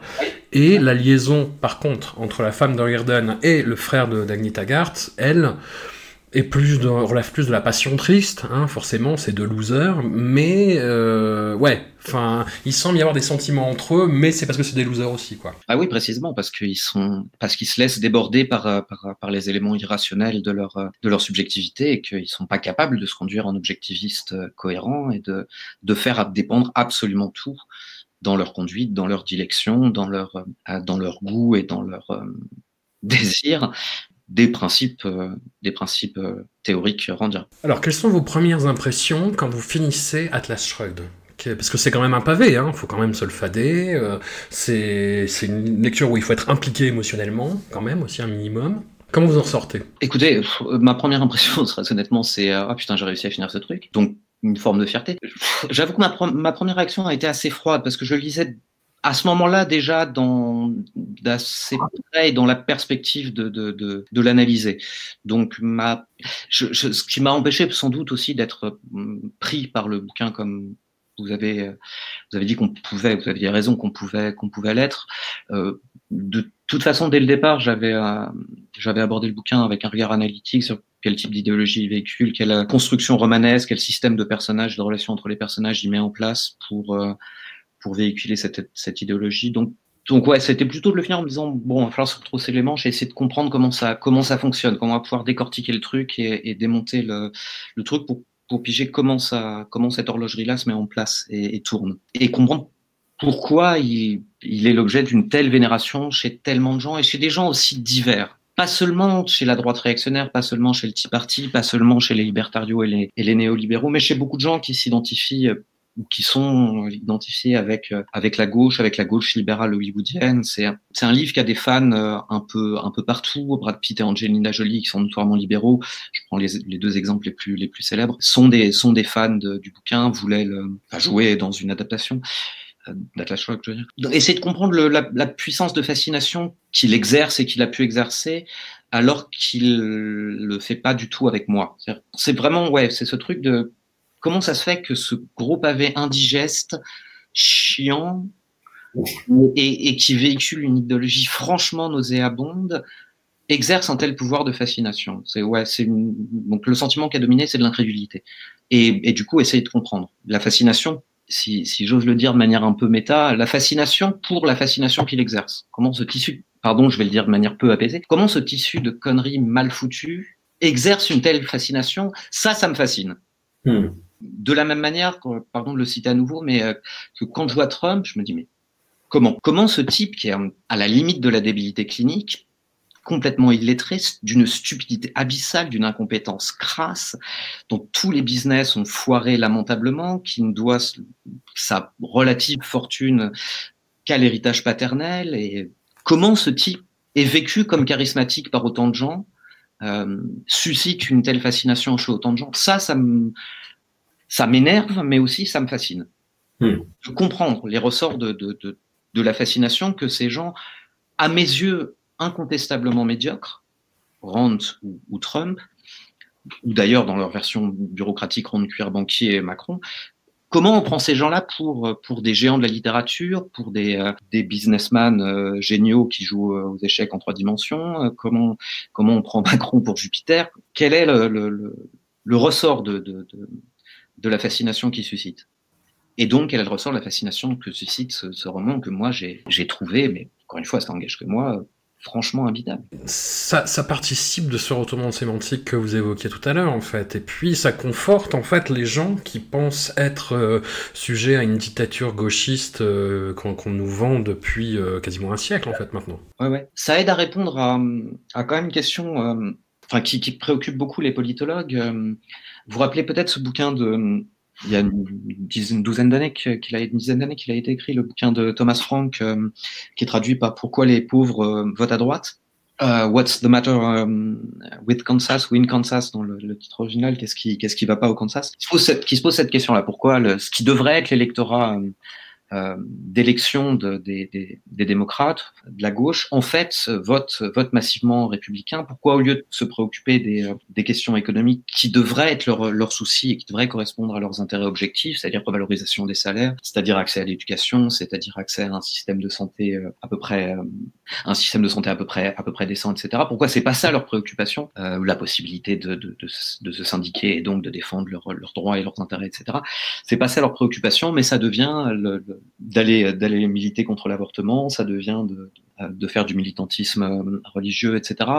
Et la réponse de, de, de l'auteur est euh, enfin pas très satisfaisante parce qu'elle rentre dans les dans les dans les schémas habituels de la politologie, c'est-à-dire c'est de la manipulation idéologique, euh, c'est un tour de passe-passe, on leur fait croire que leur véritable intérêt c'est c'est de lutter contre les, minorités ethniques, c'est de lutter contre les mœurs scandaleuses de, de la gauche dissolue, etc là où leur véritable intérêt de classe, ce serait, euh, euh, bah, ce serait ce que je, ce serait ce que je mentionnais, donc de voter plutôt, de voter plutôt à gauche. Ça, ça me semble pour, pour, pour intéressante que soit que soit ces analyses et, très plaisant à lire que soit le, le, bouquin en question. Ça me semble manquer justement la dimension, la dimension libidinale de l'adhérence et de l'adhésion à ces à, à, à ces valeurs-là, on va dire à ces valeurs de droite et la lecture de la lecture de Rand et, de son récit euh, et de son récit mythique héroïsé aide aide à, aide à comprendre que l'attachement que, que les gens peuvent avoir pour ces figures-là, pour John Galt, pour euh, pour Wardrock, euh,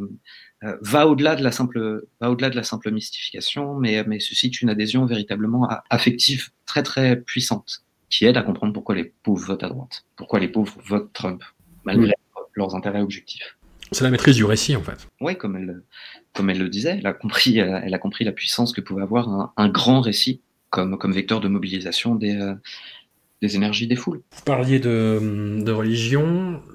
Après le succès assez incroyable d'Atlas Shrugged, Ayn Rand devient quasiment une déesse de son propre culte. Il n'y a pas vraiment d'autre mot, oui. Il se monte autour d'elle euh, sous l'impulsion de ses principaux disciples et notamment donc euh, Brandon, euh, Brandon, euh, par un véritable culte et une secte qui fonctionne selon tous les principes de base de de la secte. Il y a un certain nombre d'articles de, base qui, qui conditionnent, ont été rédigés par, par Brandon lui-même, qui conditionnent l'adhésion au mouvement, au mouvement objectiviste, alors que je, que, que je, que je donne dans le bouquin. Je résiste pas, je résiste pas, pardon, au plaisir d'en citer deux trois, mais le, le ouais. premier article, euh, tout ça, ça, ça, ça, semble tellement gros que, ça paraît inventé, mais, mais, mais c'est objectivement les, euh, les, les conditions d'adhésion à la secte objectiviste. Donc il faut proférer que Ayn Rand est le plus extraordinaire être humain ayant jamais vécu. Ça c'est l'article 1. L'article 2, Atlas Shrugged est le plus grand accomplissement humain dans l'histoire du monde. Ouais, donc pas dans les derniers siècles, on n'est pas, on n'est pas sur du petit joueur, hein, c'est dans l'histoire du monde. Le troisième, c'est Ayn Rand en vertu de son génie philosophique et l'arbitre suprême dans toute discussion relative à ce qui est rationnel, moral ou approprié à la vie sur Terre, etc., euh, etc. Mm. Ça continue comme ça, il y en a, il y en a une dizaine pour faire bonne, pour faire bonne mesure et tous sont de la même, de la même eau. Euh, et s'est constitué effectivement autour d'elle euh, véritablement une secte avec euh, avec les mécanismes de d'inféodation, d'ostracisme que ça que ça implique et, et, et, ce jusque jusque dans les détails les plus infimes de la de la de la vie quotidienne. Il fallait vivre comme vit Rand, penser comme comme pense Rand, aimer comme aime Rand, pour pour la raison qu'on a qu'on a déjà dite, puisque tous les choix, tous les goûts, toutes les dilections sont une émanation directe des principes fondamentaux jusqu'à la musique qu'on écoute euh, ou, euh, ou, au choix de fumer ou de ne pas fumer, découle de ça. Donc, Ayn Rand étant l'incarnation euh, achevée de, de, de, la perfection euh, morale et intellectuelle, tout ce qu'aime Ayn Rand doit être aimé, tout ce que fait Ayn Rand doit être euh, fait, et c'est la condition ultime de la liberté, parce que la secte randienne évidemment une secte de libre penseur, parce que c'est une valeur ultime la liberté pour euh, penser par soi-même, penser de manière euh, autonome et pas évidemment être l'esclave des pensées d'autrui. Mais évidemment, la condition pour penser par soi-même, c'est de penser comme Ayn Rand, puisqu'Ayn Rand est l'incarnation aboutie de la, pensée libre et de la pensée par soi-même. Ce paradoxe extrême qui fait que, puisqu'Ayn Rand fumait, si on était objectiviste, il fallait fumer, sinon les, dignitaires s'inquiétaient un tout petit peu de, de, votre santé. Euh, de votre santé mentale, qu'est-ce qui, qu'est-ce qui se passe? Pourquoi est-ce que vous fumez pas? Pourquoi est-ce que vous aimez euh, Bach et pas, et pas les valses viennoises? Pourquoi est-ce que, etc ça m'a la façon dont vous le décrivez dans votre livre, ça m'a fait penser. Alors après, j'ai pas, c'est le premier référent qui m'est venu en tête. Hein, il y en a sûrement des tas d'autres, mais euh, la manière dont fonctionne, ça parlera peut-être euh, au, au, public d'aujourd'hui, comme fonctionne Alain Soral, en fait. Voilà, avec ce côté, euh, il faut être d'accord avec le maître tout le temps. Quiconque fait un tout petit acte de trahison est répudié immédiatement et insulté le lendemain. Enfin, c'est ouais, enfin un truc complètement sectaire, quoi. C'est c'est absolument ça. Bon, je, pour le coup, je, je me suis euh, dans, dans, dans, le chapitre en question, dans le chapitre où je raconte ça, je me suis largement basé sur un un, un, un petit pamphlet euh, de Murray Rothbard, d'ailleurs un penseur libertarien qui avait mmh. été temps assez bref, euh, proche de, de Rand, un texte qui s'appelle, qu'on peut trouver facilement sur Internet, qui s'appelle La sociologie du culte d'Ayn Rand, il y a un autre bouquin moins intéressant de Jeff Walker qui s'appelle Le culte d'Ayn Rand, où il détaille ça, et c'est exactement ce que vous venez de décrire autour de Soral, ce qui commence d'ailleurs, j'ai l'impression, enfin bon, euh, à se mettre en place autour de, autour de quelqu'un comme on ferait, euh, cette, euh, cette, même, cette même logique, euh, cette même logique typiquement euh, cultiste ou, ou, sectaire, c'est-à-dire la moindre infraction, à, la moindre réserve à l'égard de ce qui est pensé par le, par le leader Maximo par le leader du culte et, euh, et une rébellion ouverte, appel, excommunication et agression euh, et agression immédiate. Dans le cas de dans le cas de la secte randienne, euh, c'était généralement un, procès en présence ou de, en présence de l'accusé ou in absentia, où, les dignitaires du culte randien rendaient, enfin évaluaient la conduite du subversif et rendaient un jugement d'excommunication de, ou de pénitence. C'était, véritablement ça. Et puis évidemment les prises de, les prises de position les plus violentes, euh, immédiates, euh, face à, face à la moindre, à la moindre déviation euh, vis-à-vis de la, du dogme de, de l'école. Ça s'est perpétué combien de temps ça Jusqu'à sa mort Après? Jusqu'à sa mort en gros, elle, elle était, elle était moins populaire euh, et, et, sans doute moins influente dans ces dans ces dernières années. Mais enfin le, le, le culte autour d'elle euh, oui se perpétuait euh, jusqu'à jusqu'à son jusqu'à son décès oui. C'est un culte qui ne faiblit pas. Le livre est, est régulièrement dans, dans, dans, les classements des meilleures ventes aux États-Unis. Enfin c'est euh, ouais c'est un bouquin j'hallucine qu'il ne soit pas sorti en France avant en fait vu son importance quand même dans dans le paysage états-unien. Ouais c'est assez difficilement c'est assez difficilement explicable. Il a il a eu assez peu de retentissement dans les euh, dans les pays disons latins. Je crois en Espagne, c'est pareil, il a il a assez peu d'écho en Italie aussi, euh, plus en, Allemagne, euh, plus aux Pays-Bas, plus en Angleterre évidemment. Mais mais la, disproportion entre le le retentissement qu'elle tient aux États-Unis notamment et dans les pays anglo-saxons en général, et le caractère relativement confidentiel de sa réception en, en, en, Europe, en France, euh, est assez, assez sidérant, assez frappant. Et on constate de fait une recrudescence de, des chiffres de vente d'Atlas Shrugged et, et Fountainhead. Euh, à chaque fois, en gros, que, que, que, les démocrates, je vais pas dire la gauche, parce que, euh, que les démocrates euh, reprennent du poil de la bête. Quand Obama a été élu, pic de vente, réélection d'Obama, pic de vente. C'est ce vers quoi on se tourne quand l'angoisse paranoïaque d'une subversion de, des valeurs américaines par par, par euh, les marxistes kenyans euh, se, se, fait, se fait. C'est une œuvre qui a infusé très discrètement la, la pop culture. On en retrouve des traces très évidentes dans un jeu vidéo qui s'appelle Bioshock, euh, que, auquel je suis en train de jouer du coup pour, pour me préparer au, à l'épisode, qui est, qui est cool, mais effectivement qui reprend beaucoup beaucoup d'éléments euh, euh, du roman Atlas Shrugged. Dans les productions euh, évangélistes du studio Pureflix, qui reprennent beaucoup en fait le, bah, ce que vous appelez la, la parano- paranoïa victimaire des dominants, c'est-à-dire c'est des films sur des chrétiens qui sont opprimés. Voilà, qui, qui ne peuvent plus être chrétiens aux États-Unis aujourd'hui, euh, qui sont persécutés pour ça, euh, etc. Il y a eu aussi, bon, très, très évident hommage euh, à Ayn Rand et à l'objectivisme dans Tom Roland de Brad Bird. Euh, voilà, même si c'est jamais cité explicitement, enfin c'est vraiment un, un- un fond euh, du truc, mais euh, ouais, enfin en, découvrant euh, Atlas Shrugged, j'avais l'impression de ah, découvrir un petit secret. Hein, C'était pas quelque chose qui était donné clé en main non plus.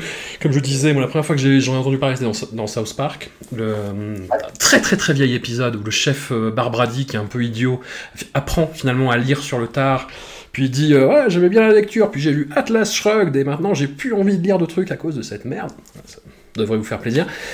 Et hum, aussi dans la série Mad Men, enfin, on a, a l'impression d'un truc un peu secret qui se file sous le manteau, euh, qui est un peu mythifié au-delà du raisonnable, mais qui finalement est plus mainstream que jamais maintenant, quoi. Ouais, alors je pense que c'est l'impr- moi j'ai eu la même impression que que que, que vous quand j'ai commencé à, à mettre le nez là-dedans. C'est encore une fois en France, bon, la plupart du temps on ne sait pas qui c'est, en tout cas elle est très peu lue. Et enfin aux, Éta- aux États-Unis c'est pas c'est pas du tout sous le manteau. Hein, c'est euh, euh, c'est pour ça qu'elle est aussi présente dans dans la dans la pop culture euh, euh, dans la pop culture euh, aux États-Unis, mais dans une quantité absolument considérable de séries, de films. Enfin, elle est, elle est mentionnée, euh, elle est référencée euh, effectivement dans Mad Men, dans, dans South Park. Elle l'est aussi à plusieurs reprises dans Les Simpsons, dans euh, dans, dans, dans tout, dans, dans Lost, dans Community, la, la, la série de, de, de Dan Harmon là qui fait euh, Rick and Morty en ce moment. Partout, Gilmore Girls, euh, Futurama, bon, celle-là c'est aussi. euh,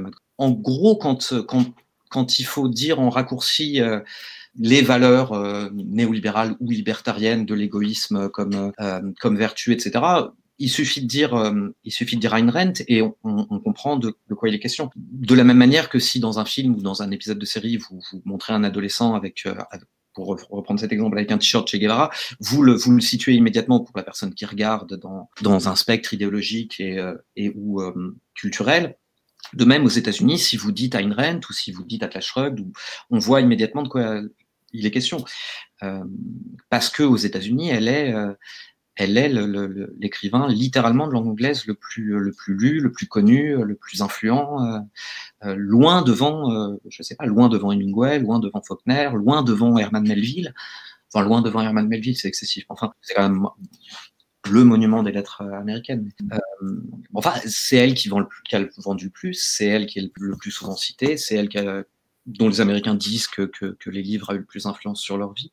Donc, encore une fois, il y a vraiment une disproportion considérable dans, dans le regard qu'on a en tant que, en tant que Français, qui, et encore une fois, moi aussi, euh, qui se disent, bon, mais ça, en voyant ça dans les Simpsons, en voyant ça dans South Park, tiens, c'est quoi ce truc euh, c'est, c'est un vilain petit secret qu'on se passe sous le manteau contraste avec les États-Unis où c'est pas du tout un vilain petit secret qu'on se passe sous le manteau, ça, ça s'affiche dans les dans les banderoles des manifestations de, des conservateurs. C'est c'est mentionné. Il y a, il y a ça je le mentionne dans mon bouquin. Il y a tout un euh, un segment de, de, de Colbert, hein, de Stephen Colbert à l'époque où il faisait le Colbert Report, qui qui porte sur Ayn Rand, euh, qu'il qu'il interprète comme symbole ou raccourci ou incarnation de de, de, de l'idéologie républicaine dure.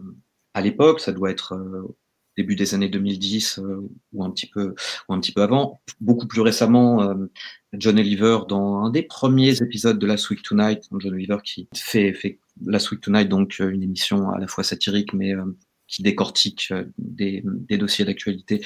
Il a fait tout un segment sur sur Ayn Rand dans, dans, dans la même optique. Quand quand on veut dire un certain type de droite, droite libertarienne, droite fondamentalement agi par la passion d'égoïsme, on dit Ayn Rand aux États-Unis. Est-ce que c'est pas, c'est une question rhétorique, hein, je, je, me doute de la réponse, mais euh, est-ce que c'est pas lié à nos bulles d'influence en fait?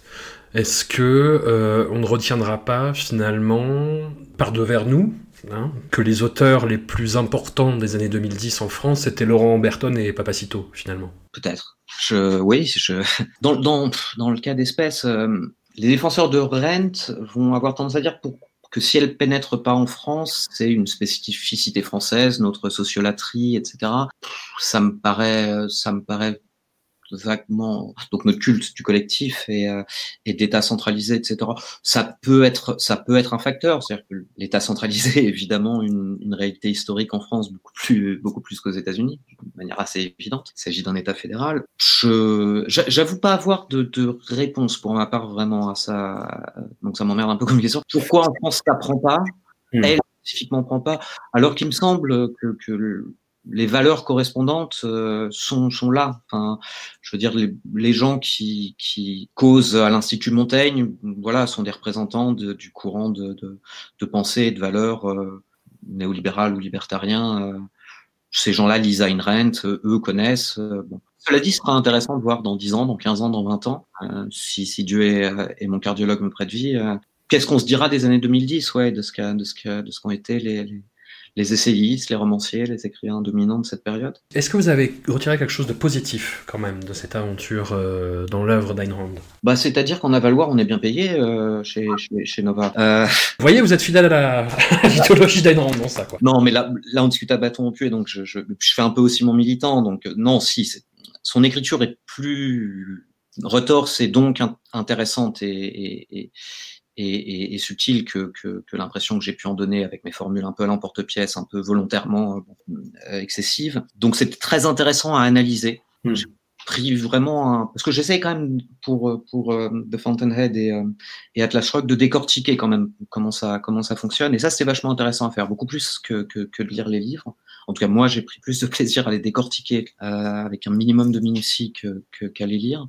Peut-être l'impression de comprendre un tout petit peu mieux les ressorts de, de, ce truc qui me paraît quand même euh, relativement important et donc que j'ai appelé de manière prétentieuse la paranoïa victimaire des dominants parce que c'est vraiment quelque chose qui est dans l'air du temps et la, la géniardise des gens qui sont dans les dans les positions de pouvoir ou dans les tout simplement dans les positions socialement structurelles de domination est extrêmement exaspérante. Le discours victimaire du du mal blanc de la classe moyenne euh, vraiment très sérieusement me casser les couilles. Donc c'est ça m'a d'abord donné un exutoire pour avoir quelqu'un de très précis à détester. Euh, avec Zemmour, on se fatigue, c'est tellement répétitif, donc il faut, trouver. Et puis et puis essayer de comprendre un peu mieux les mécanismes et puis euh, et puis essayer d'avoir un, vecteur d'intelligibilité pour pour pour ces discours qu'on a trop facilement tendance à rejeter dans la pure et simple bêtise ou, ou, ou auquel appliquer des catégories euh, des catégories morales un peu simplettes, bon, c'est des, des, des, salopards, quoi. Oui, sans doute. Enfin, je veux dire, dans le cas, dans le cas de Zemmour, ça fait, ça fait assez peu de doutes. Ou, ou, ou d'autres. Hein, je le prends, je le prends lui parce que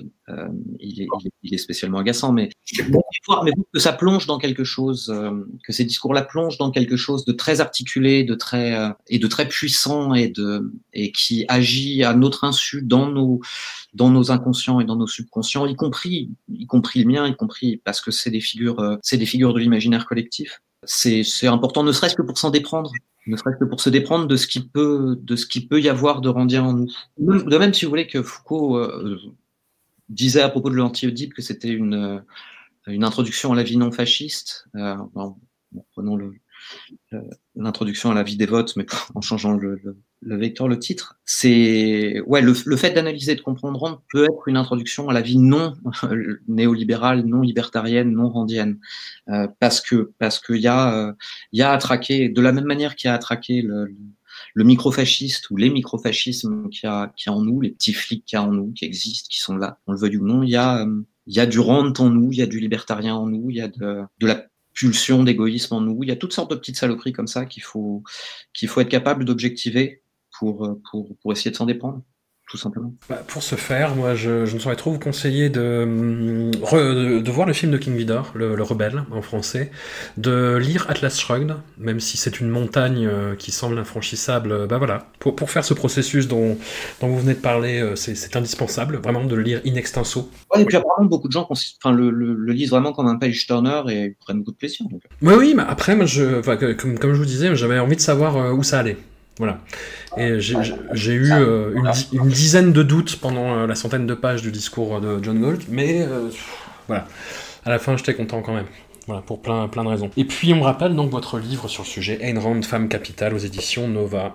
Voilà. Un grand merci de vous être prêté à ce, à ce jeu euh, fatigant. voilà. Et au plaisir. Ah bah, au plaisir.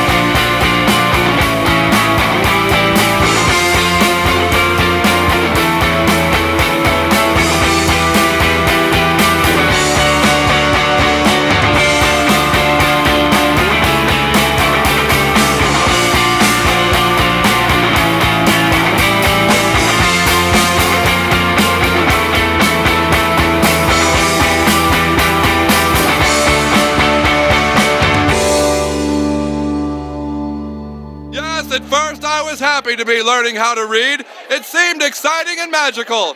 But then I read this Atlas Shrugged by Ayn Rand. I read every last word of this garbage, and because of this piece of I'm never reading again. Hooray for Barbie!